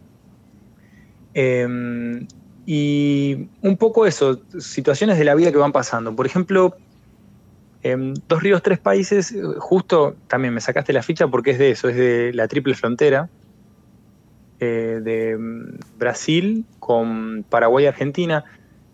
Yo estaba eh, en un viaje, bueno, este viaje que fui a Curitiba, que te contaba, fui a estudiar música a Brasil, me quedé unos días en, Iguazú para conocer un poco la, digamos, la selva misionera, un poco las cataratas. Y nos hicimos, yo estaba viajando con, un amigo y nos hicimos amigos de dos brasileros que nos dicen, quieren que los llevemos a, a cruzar la frontera, ¿no? Que se iban a los dos días bueno, nos fuimos en el auto con ellos, cruzamos, me acuerdo, la frontera de Brasil, no hubo problemas, y cuando estábamos por cruzar la Argentina, a nosotros dos, los argentinos, no nos dijeron nada, y a los dos brasileros, que veníamos todos en el mismo auto, ¿eh? les hicieron sacar los bolsos, le revisaron todo, no lo trataron bien a los brasileros, o sea, estoy hablando de, de, argentinos, de... Sí, sí, la frontera, la frontera argentina, que es, la frontera, que es donde está el edificio más grande. Si no me equivoco, hay un edificio, una frontera, es un punto de control inmenso, que parece como si tuviesen todas las oficinas ahí. He estado ahí. Sí. He estado ahí por media hora. claro, y por ser extranjeros, simplemente los trataron mal, les revisaron de todo, y a nosotros, nuestra mochila, yo digo, bueno, te muestro la mía. No, no, vos no hace falta, sos argentino. Me dijo, a mí me quedó un trago amargo. Me quedó un trago. y me dio un poco de vergüenza también, ¿no? Digo, pero me quedó un trago amargo ya ahí empecé con el, eh, viste, raro. Bueno, y en eso voy caminando por, ya al otro día, ¿no? Estoy en, Argentina caminando por la triple frontera y veo ese paisaje como hablamos, ¿no? Es, a mí me conmovió mucho, me, encantó, eh, con aires amazónicos. Y veo un turista y me pregunta, me dice, disculpa, ¿estos son dos ríos, tres países? Me dice. Y le digo, sí, solamente eso, me miró a los ojos y me dijo eso. Fue como una pregunta, pero para mí fue como el título de la canción, me lo dijo él. Wow. me llamó para decirme el título de la canción. Entonces, eh, después de la situación de los brasileros y después de ver eso, dos ríos, tres países, me, generó la necesidad de empezar a, escribir un poco, empecé a escribir frases, ¿no? Sobre la ridiculez que, formaba eso, ¿no? Que, que, cómo una frontera invisible separa cultura, separa economía, separa política mientras que somos todo lo mismo, ¿no? Entonces la, canción eh, habla un poco de eso, de que, por ejemplo, las aves nos miran sin entender qué está pasando. Eh, ¿Por qué cruzan de un lugar a otro están en otra zona geográfica, como riéndose de nosotros? Como, cosas naturales, como la, también las, balizas flotantes eh, miran sin entender a las tres banderas que están flameando por el aire. Los árboles también, no, entienden qué está pasando. Como todas, eh, digamos, eh, ya sean objetos sin vida o, árboles o pájaros o plantas, miran la situación sin entender, como absurda, ¿no? Un poco la canción habla de eso, digamos. Sí, una canción con contenido social. Es una crítica, sistema de la frontera. Sí, sí. Sí, sí, y bueno, yo venía con ese resabio amargo de por qué a alguien lo tratan mal por ser una nación a otro, o bueno, lo que eso también conlleva después, eh, como otras situaciones de, la vida, ¿no? De, estar separados por, la nacionalidad. Pero, pero bueno, un poco el, tipo este que me dijo, preguntándome, me dijo el título de la canción y la reflexión esa salió esa, esa música, por ejemplo. Cuando escogiste el nombre del álbum, Bosque de Agua, ¿Qué fue lo que te, cuál fue el motivo? ¿Fue la misma canción que está dentro del álbum o ya tú tenías el concepto del álbum en tu mente con ese nombre? Claro, en realidad em, yo venía eh, con la primera canción que se grabó fue Bosques de Agua con un amigo que se llama Botis Cromático, lo recomiendo mucho, que es el cantante de La Manzana Cromática Em, es un músico, un cantautor argentino, amigo, que ahora está viviendo en Córdoba. Bueno, y la primera canción fue esa sin saber yo que iba a ser un disco. O sea, empezamos, empecé a grabar esa, música y después del viaje a Brasil, yo ya había grabado ese tema, eh, empecé a pensar en otras músicas que tienen eh, tintes de agua, como por ejemplo este Dos Ríos, Tres Países, que tiene, es un tema bastante acuático. Y, empecé bueno, a, pensar en, grabar cada vez más temas hasta armar el disco y, todos creo que tienen, creo que es un recorrido, es esa búsqueda, ese imaginario de, un recorrido por el agua. Em, un poco creo que, esa canción representa el concepto un poco del disco y que, en general es, es también, es como dices tú, una medio una, parece un, eh, una montaña rusa, digamos, de géneros musicales. Entonces es como, yo me imagino eso, cuando uno está dentro de un bosque de agua va encontrando cosas distintas, ¿no? Es un poco la representación en general de eso. Yo lo veo como, como un viaje en tren, viendo diferentes estampas o escenas de diferentes lugares. Cuando me mencionas Milonga, cuando me mencionas el candombe uruguayo, argentino, pues ya tenemos como que esa referencia de diferentes escenas musicales eh, mezcladas en un, en un, disco. Cuando estuviste haciendo todos los arreglos musicales y grabando, ¿compartiste el producto con personas del exterior de tu círculo familiar para que te dieran su insumo, su feedback de cómo lo veían? ¿O fuiste bien celoso de tenerlo en cierta forma aislado y una vez finalizado tirarlo al mercado? O al, ambiente para que todo el mundo lo vea. Sí, no, en, realidad eh, yo venía muy seguro con, lo que quería, digamos. Entonces, eh, sí se lo mostré a una persona de confianza, a un amigo que es productor, como para que me, dé su opinión, su, apoyo, porque confío mucho en su mirada, digamos.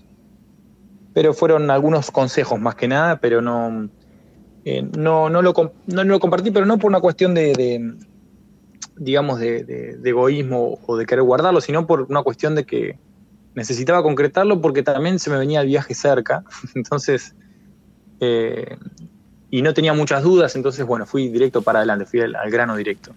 Cuando lo lanzaste, ¿lo lanzaste directamente desde Buenos Aires o fue ya en Coruña que lo lanzaste? No, fue aquí, aquí en Coruña, porque fue en febrero que se lanzó. ¿Cuán, ¿Cuán, difícil se hace hacer un disco y poderlo promocionar en época de pandemia? Y es una buena pregunta.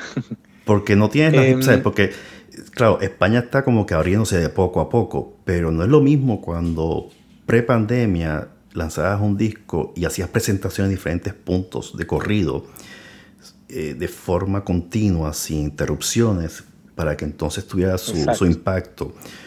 Pero en pandemia, lanzar un disco es hasta cierta forma un reto. Y es un reto eh, no negativo, sino un reto de cómo empezar, como tú dices, la necesidad es la madre de, de, las creaciones, ¿no? Te obliga a ser creativo, te obliga, te obliga, a buscar medios para poder promocionar tu criatura. ¿Cómo, cómo fue ese proceso? Y en verdad eh, es muy cierto lo que, lo que tú dices. Yo en, Buenos Aires, a medida que lo iba haciendo, yo no tenía muy en clara la fecha del viaje. Em, y a medida que lo iba haciendo, iba pensando, cuando, cuando esté hecho, tenía un par de lugares en Argentina para presentarlo. De hecho, en, Buenos Aires, en zona oeste, ya había un, lugar casi hablado para presentarlo cuando se abriera todo. Eh, y mi idea era eh, poder presentarlo allá en Buenos Aires. Pero bueno, una cosa llegó a la otra y ni siquiera lo pude lanzar en Buenos Aires, entonces lo lancé aquí. Y aquí, claro, yo no conocía a nadie.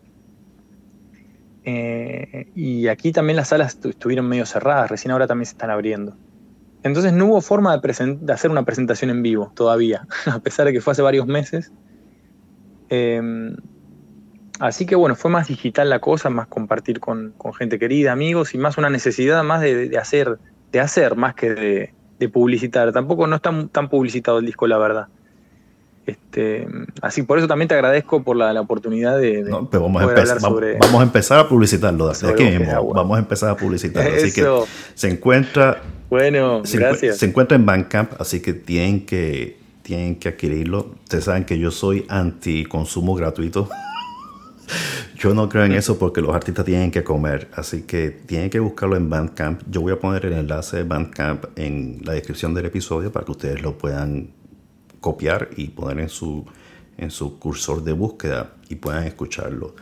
Eh, es, un, es un disco con, digamos que es hasta experimental, experimental en el sentido de sonidos. Hay unas mezclas de sonidos ambientales que tienen que escuchar específicamente, ya lo mencionado en las dos canciones, que era Cicatriz y la otra canción que es, la tengo aquí, si escuchan eso son mis papeles, Tu viaje. Tienen que escucharlo porque son sonidos muy agradables. Hay sonidos corporales que ya emite uno de ellos. No voy a decir más nada. Búsquenlo. empiecen a buscar y empiecen a agudizar ese oído. Eh, hay una cosa que no te pregunté sobre eso mismo, sobre el, reconocimiento de sonidos y, en la educación. Sí. Eh, ¿Tú crees que las escuelas de música o los conservatorios deberían de incluir dentro de su currículum eh, la apreciación de la, dentro del, curso de apreciación de música, el poder identificar ciertos sonidos que a veces están eh, escondidos dentro del mismo, de un mismo track por ejemplo, como el sonido que te dije que se hizo con la boca, que que no presta atención pasa desapercibido. Total, totalmente porque es, es, mm, o sea, es, una percusión. es, de primer, es, la parte final de Flor que eh, tiene una percusión corporal y hay muchos sonidos. De la, está el cachete, por ejemplo, así, golpeándose, está la, boca. Claro, están, hay clips, hay, hay eh, golpes en el pecho, hay muchos sonidos de, de cara. De eh, yo creo que no, está mal la idea, no, se me había ocurrido nunca eso, eh, lo que es reconocimiento tímbrico. Eh, lo que sí creo que le falta mucho a la institución es el hecho de hacer, de hacer, crear, mostrar, producir. digamos, ir al, es como enseñarle a un cocinero a cocinar, pero guarda, no te doy la harina, imagínatela los huevos, imagínate que la contextura de los huevos, no, vos le tenés que dar al cocinero las cosas para que, te haga un montón de cosas, ¿no? Bueno, eh, pasa mucho, parece ridículo, ¿no? Pero pasa mucho en las instituciones. No parece ridículo, es que eh, pasa, es que así mismo es. Es que sucede, es una locura que sucede.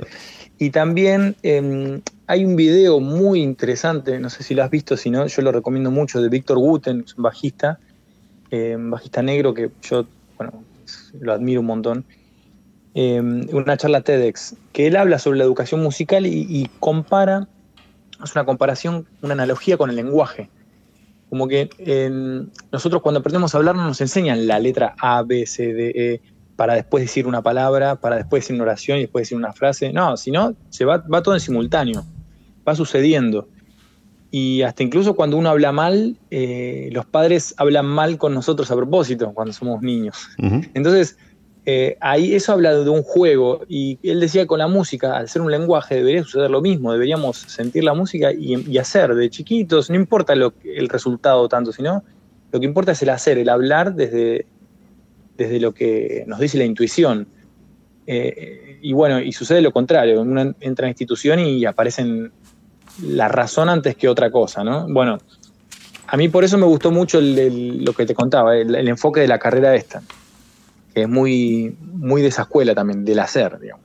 Vamos a incorporar. Pero bueno, uno tiene que ir con una formación. Claro, y, haciendo el enlace con ese cierre tuyo, ¿cómo tú lo, cómo tú lo empleas en tu taller de creación de canciones?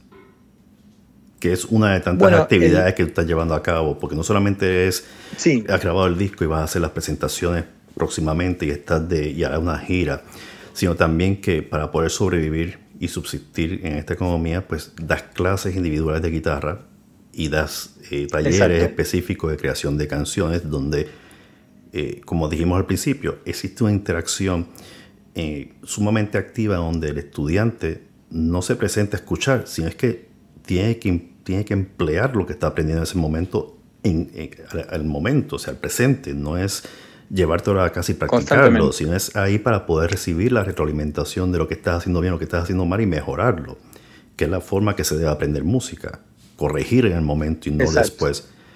¿Cómo, ¿Cómo tú empleas todo esto y cómo son esas enseñanzas? Que lo mínimo son dos horas de, que me parece genial, dos horas de aprendizaje, porque en una hora tú no aprendes nada de música, es algo constante. Claro. ¿Cómo tú haces eso? Totalmente. Y los talleres eh, son, eh, son semanales, o sea, duran, eh, son encuentros semanales de dos horas, que tienen una duración determinada, y, son con disparadores creativos. La idea es, se tiran disparadores para crear la canción, eh, yo estos talleres los doy con mucha influencia de, otros talleres que yo he tomado de cantautores argentinos, como con Edgardo Cardoso, Juan Quintero, bueno, más allá de, cantautores que yo admiro con los que he estudiado, cosas del conservatorio también que he tomado, ¿no? Y, la idea es esa, tirar disparadores creativos y es muy importante que se arme en grupo, porque se hacen dos escuchas de lo que el alumno trae para compartir entre todos y para escuchar los enfoques distintos de cada, cada uno, ¿no? Entonces, intentar retroalimentarnos unos de otros. Y es, es increíble lo que va pasando, muchas veces sorprendente, y lo lindo es cuando uno, cuando mismo siempre sucede que, uno se auto sorprende de uno mismo, dice, dice, yo hice esto, ¿viste? Muchos se, dicen a, a, sí mismo, ¿no? No puedo creer que yo haya hecho esto. Nunca hice una canción, ¿viste? Y ya estoy haciendo algo. Lo que pasa que, bueno, es eso de lo que hablábamos, ¿no? Estamos muy condicionados por la forma de aprender, desde el colegio hasta cualquier tipo de lenguaje artístico, ¿no? Sí, es una ortodoxia que hay que a veces romper. Las reglas a veces es que como que doblarlas un poquito para poder encontrar Total. ese ente creativo, porque si hay si una cosa y las personas dicen que el ser humano se diferencia de los animales porque habla. Yo creo que va más allá. Eh, va allá el efecto de su propia creatividad cualquier ser humano puede ser creativo, de la misma forma que puede ser destructivo, ¿no? Y con estos talleres entiendo que lo que tú haces es como que picar esa curiosidad y al enfocarlo de forma interactiva eh, y activa, pues tú estás picando, eh, como que estás sacando esa capa dura que tiene escondida la creatividad del individuo. Eh, y eso es algo fenomenal. ¿Cómo, ¿Cómo, son las, los grupos en cuestiones de género? ¿Qué tú ves mayor participación masculina o femenina o tú ves un número eh, igualitario en, representación?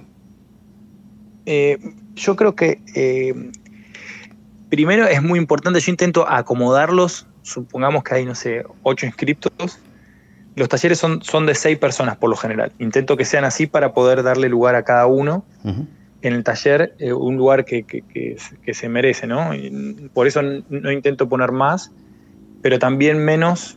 Em, podrían llegar a ser cuatro o cinco, pero lo ideal, el número perfecto es seis porque también se arman trabajitos de, de a pares también, de a dos, ¿no?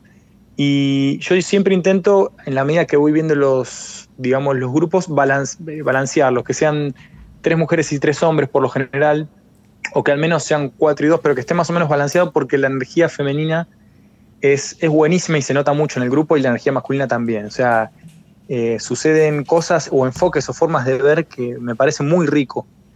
Este, por eso me, parece importante el equilibrio en ese sentido también, ¿no?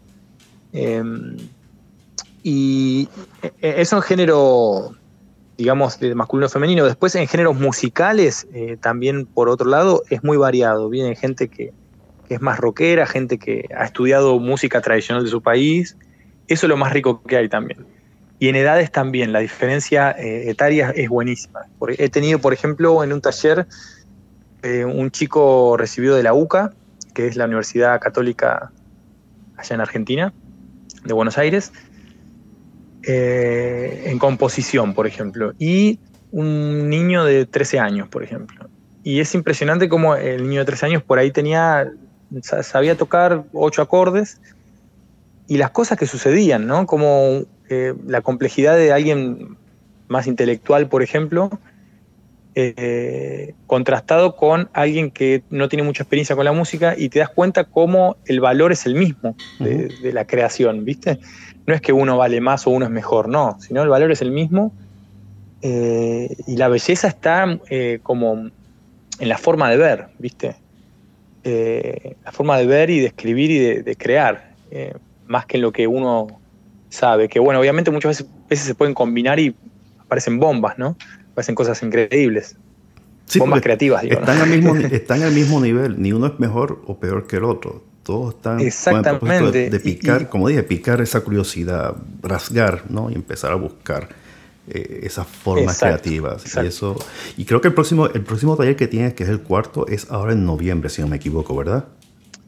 Exacto, sí, sí, en pues, noviembre. Pues menciónalo, aprovecha, dime dónde, di dónde. Bueno, genial, genial. Porque no va a ser solamente presencial, sino también va a ser online. Claro, eh, es un taller, em, bueno, si, si se pueden, por ahí se arman dos grupos o uno, eso vamos a ver en base a la, la cantidad de inscriptos, pero va a ser presencial en Coruña, aquí en España, en un lugar que es muy lindo, está aquí en el centro Em, y después va a ser online eh, a cualquier parte del mundo, ¿sí? En donde, bueno, vamos a ir viendo conceptos musicales, lo vamos a ir aplicando.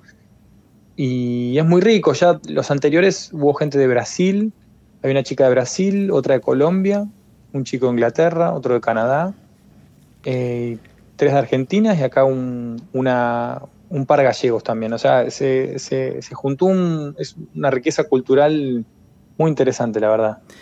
Así que no, se preocupen, no se preocupen que vamos también a poner el enlace de eso en la descripción del episodio, así que ustedes no van a tener excusa de decir es que no, no lo mencionó en el aire, no lo dijo, no, va a estar en la descripción. Todo lo que estamos diciendo va a estar todo en la descripción con sus enlaces, así que lo que tienen que hacer es copiar y ponerlo en el ULR y de ahí adelante es su voluntad hacer o no hacer, pero van a estar. Eh, no quisiera terminar de grabar esto, Fer, sin preguntarte, porque muchas veces las personas que, entrevistan músicos obvian, obvian datos muy importantes en la producción de un disco. ¿Quiénes son los que estuvieron contigo participando tanto en la producción como en la grabación que proveyeron, o sea, te ayudaron en, armar esta, esta pieza musical tan linda? Mencionaste dos de ellos, pero vamos a mencionar a todo el equipo que contribuyó con, con, tu disco porque eh, yo creo que todo, yo por lo menos soy partícipe de que ya que no tenemos los discos físicos, no, y no es una crítica, sino que eh, mucha gente prefiere las plataformas digitales. Las plataformas digitales no dan toda la información rica que usualmente la teníamos en un vinilo o en un CD. Total. Así que vamos a mencionar personas que contribuyeron eh, en, tu disco para hacerle los honores. La idea igual, en algún momento es posible que se arme un un físico, pero bueno, por ahora es como es medio reciente y me agarró en el medio del viaje, no me dio tiempo, pero el, empezamos por el bajista eh, que toca bajo fretless, es Patricio Pietrek, em, yo ya había hablado de él, tiene un disco llamado Pájaro Azul muy bueno, es su música solista. Después eh, aparece un clarinetista y el mismo clarinetista toca en otro tema el, clarón, ¿sí? que es el clarinete bajo, que se llama Hernán de Benedetto Después aparece Botis Cromático cantando en la canción Bosques de Agua, cantautor argentino muy, muy lindo, recomiendo mucho escucharlo. Después Thais Morel, una cantautora mm, eh, de Curitiba también, la recomiendo mucho. Yo es Erate, que él toca violines en una de las canciones también. Em, después Ale Gómez, que es un pianista eh, argentino eh, increíble y amigo, amigazo. Él fue quien grabó, y también toca el violín. Él grabó en tu voz, en una canción, los arreglos y los escribió también. Arreglos de violín, arreglos de piano. Fue quien me ayudó a mezclar el disco también. Eh, la verdad que fue una experiencia hermosa esa. Después está eh, Damián Michini en guitarra eléctrica, en el bolero, el último tema. Em, Agustín Marquesano, que es contrabajista, también aparece tocando en el bolero. Y creo que no me olvido de nadie más.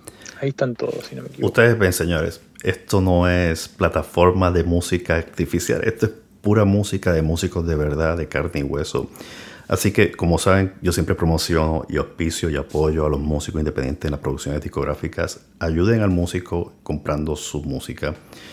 Eh, es una de las mejores formas de, contribuir y apoyar a las artes. Eh, siempre digo que las artes son necesarias en estos momentos porque son las que nos, en cierta forma, son nuestros parios de, de, de poder disminuir los estresores que los ambientes nos producen, específicamente los malos gobiernos, que son muchos los malos gobiernos, no importa su ideología, todos van, al final todos van a su bolsillo, eh, le quitan a ustedes y no proveen a la cultura. Ya lo decía un ministro de Paraguay, si invirtiéramos 100% de nuestros ingresos a la cultura, eh, el mundo sería muy, muy distinto a lo que tenemos actualmente, pero la cultura y las artes pues no es una prioridad porque para ellos no produce ingresos, pero si ustedes se pueden multiplicar eh, los efectos positivos de la música, de las artes, de la poesía, pues ustedes se darán cuenta que son mayores los beneficios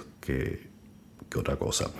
Fer, no quiero tomar más de tu tiempo porque son, ya mismo van a ser las 6 de la tarde 18 horas en A Coruña. Quiero antes que nada agradecerte por tu tiempo, por la plática, por haber aceptado mi invitación.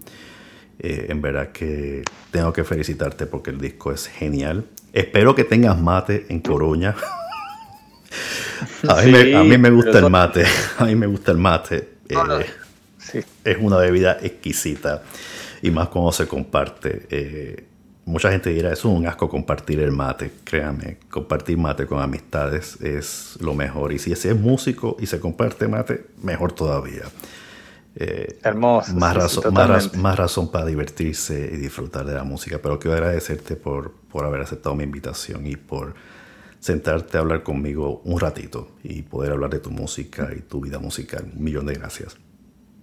No, gracias a vos, Jaime, por la oportunidad de, de la promoción y también eh, siempre es lindo hablar con gente linda, así que agradecido yo. Así que ya saben, tienen que ir a Bandcamp, bajar el disco, comprar el disco. Eh, tienen segundos para escuchar parte de la música, pero después tienen que comprarlo. No, es como iTunes. ¿Lo vas a subir a iTunes también o se te va a hacer imposible subirlo a iTunes? Está, está, está. está en iTunes. Si uno lo busca, aparece. iTunes. Eh, además de Bandcamp, ¿lo tienes también en SoundCloud o no lo tienes en SoundCloud todavía? Eh, no, SoundCloud no. SoundCloud no, hay que subirlo. ¿Google Play lo tienes en Google Play? Sí, sí, también. Pues ya saben, no tienen excusa, tienen muchas plataformas para donde buscarlo en YouTube, pero si pueden comprarlo mucho mejor porque así podemos empezar a, producir mayor música. y Antes de, despedirnos, que nos estamos despidiendo, la postdata va a ser más larga que la carta, como siempre digo. ¿Cuáles son tus planes futuros? ¿Qué planes tiene Fer Ruiz en, de aquí a unos meses? Además de la presentación del disco en forma viral. Bueno, por ahora estamos, eh, yo estoy, bueno, también cuento esto que es paralelo a, digamos, al, proyecto solista. Estoy con un grupo de música brasilera, somos un dúo en realidad, se llama Giboa, eh, que se escribe Divoa, eh, y estamos tocando por, por acá, por Coruña, estamos tocando más con eso que con las canciones, pero bueno, las canciones igual eh, están esperando ahí para la presentación también, como dices tú. Pero bueno, la idea es, estamos armando una, pequeña gira con ese, con ese dúo de música brasilera. en donde aparecen de vez en cuando algunas canciones tocamos del disco, que, pero bueno, algunas que van con, ese, con esa estética, ¿no? ¿no? No todas. Pero bueno, ese es un proyecto paralelo aparte. Así que estamos con eso tocando y dando clases aquí y esperando un poquito a que, se abra todo como para seguir viajando con la música, ¿no? Con, un poco con la idea de promocionar más el disco tocando en diferentes partes aquí de Europa. Así que si ustedes viven en España, ustedes que me escuchan, españoles que me escuchan, busquen a Fer Ruiz. Como dije, la descripción y los enlaces van a estar en la descripción de este episodio. No hay excusa. Tiene una cuenta en Instagram que también va a estar el enlace ahí para que lo sigan. Tiene cuenta de Facebook, aunque ya no sabemos cuánto va a durar Facebook. Pero todavía tiene cuenta en Facebook. Este, también va a estar la, descripción en el enlace en, en, la descripción de este episodio. Sigan a todas las redes, apoyemos a los músicos independientes escuchen el disco Bosque de Agua. Si ustedes son amantes de diferentes géneros musicales latinoamericanos y les gusta explorar sonidos, este es un disco ideal para empezar a agudizar ese oído y apreciar los trémolos y los arpegios. Tienen que escuchar. Si usted es fanático la guitarra, tiene que escuchar este disco. Esto es. Esto es. No voy a decir más nada. Tienen que escucharlo. Se acabó. Fer, no te aguanto más. Esta sí va a ser la despedida. bueno, espero no que ande bien y muchas gracias por todo. No sé cuánto más puedo decir del disco, así que no, no, no puedo empujarlo más. Ya está, ya está vendido. No pido, no pido comisión. No me interesa la comisión. lo que me interesa es que pueda empujar el disco, que se pueda vender, que la gente lo escuche, porque es una bonita pieza musical y no se van a arrepentir. Créame que le va a gustar. Y es poético que hoy en día no hay poesía en la música, así que escúchenlo, cómprenlo. Fer, un millón de gracias, de verdad. Bueno, te mando un abrazo grande, Jaime, gracias y... Amigos de Music in Two Flavors, Música en Sabores, espero que ustedes hayan disfrutado de esta conversación que tuve con, con Fernando, de la misma forma que la disfruté yo. Fernando, en verdad que fue una conversación sumamente agradable, la disfruté en cantidad. Eh, y, y como siempre digo a todos ustedes, eh, pueden escuchar mi podcast en todas las plataformas digitales de podcast, así que los invito a que lo hagan. Recuerden siempre que tengo mi página de internet, Music Into Flavors, www.musicintoflavors.com. Tengo también mi cuenta de Instagram que es Music 2 Flavors o Music 2 Flavors. También tengo mi cuenta de Twitter que es M2F, M2S y como siempre digo, el, episodio, el número 2, perdón, el número 2 es un carácter numérico, no es, no es una palabra, es un carácter numérico, así que siempre usen el carácter numérico para buscar mi podcast. ¿Y qué les puedo decir? Eh, les dejo dos canciones de, de Fernando Ruiz, una al principio que es Bosque de Agua y la otra que ustedes van a escuchar ahora es Quisiera verte algún día de blanco. Así que vamos a escuchar Quisiera verte algún día de blanco de Fernando Ruiz. Y nos veremos dentro de dos semanas con otro episodio, pero en inglés, con una eh, intérprete, cantante de jazz y pop, conocida artísticamente como Gwendolyn Fitz quien radica o quien vive actualmente en Brooklyn y con ella estuve hablando sobre su musical creado para ukelele y otras, otras cosas interesantes con ella. Así que nos veremos dentro de dos semanas o nos escucharemos dentro de dos semanas y recuerden siempre de que si ustedes quieren ser mecenas de este podcast pueden visitar mi página en, Patreon que es www.patreon.com diagonal music 2 flavors, nuevamente números en un carácter numérico o en el mismo ebooks, si usted lo escucha a través de ebooks, hay un botón que dice suscribirse para apoyar. Apóyeme por ahí si puede económicamente hacerlo. Y si no puede apoyarme económicamente, la mejor forma en que se puede apoyar es de esta, de esta manera, compartiéndolo con todas las personas que usted conozca a través de sus redes eh, sociales. Y si usted lo hace, si usted hace eso, envíeme, taguéme, ponga mi handle ya sea el, personal o el privado, o el Music Into Flavors, perdón, personal privado, el Music Into Flavors, y taguéme porque me voy a contactar con usted y le daré una sorpresa, porque me gusta a, a las personas que comparten mi podcast, agradecerles de alguna forma el hacerlo, porque mientras más compartan este episodio o cualquier otro episodio, pues los consideraré y les haré varias cosas. Les haré un shout out o diré su nombre en, en, un episodio y le mandaré obsequios, ya sea eh, promocionales de del podcast o una música de algún músico invitado. Así que nos veremos en dos semanas con Gwendolyn Fitz y disfruten de algún día quisiera verte de blanco.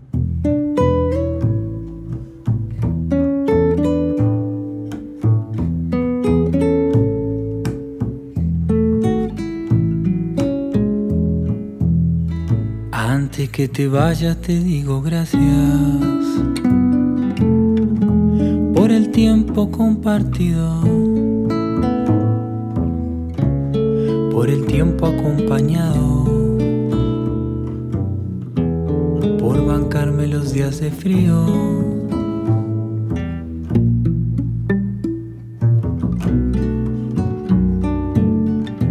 Por el tiempo que me diste. Antes que te vayas te digo gracias por los viajes que sentimos,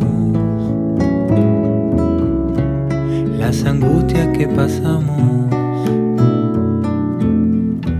las conquistas que vivimos. Yo te pido quédate un poco más, así no me cuesta tanto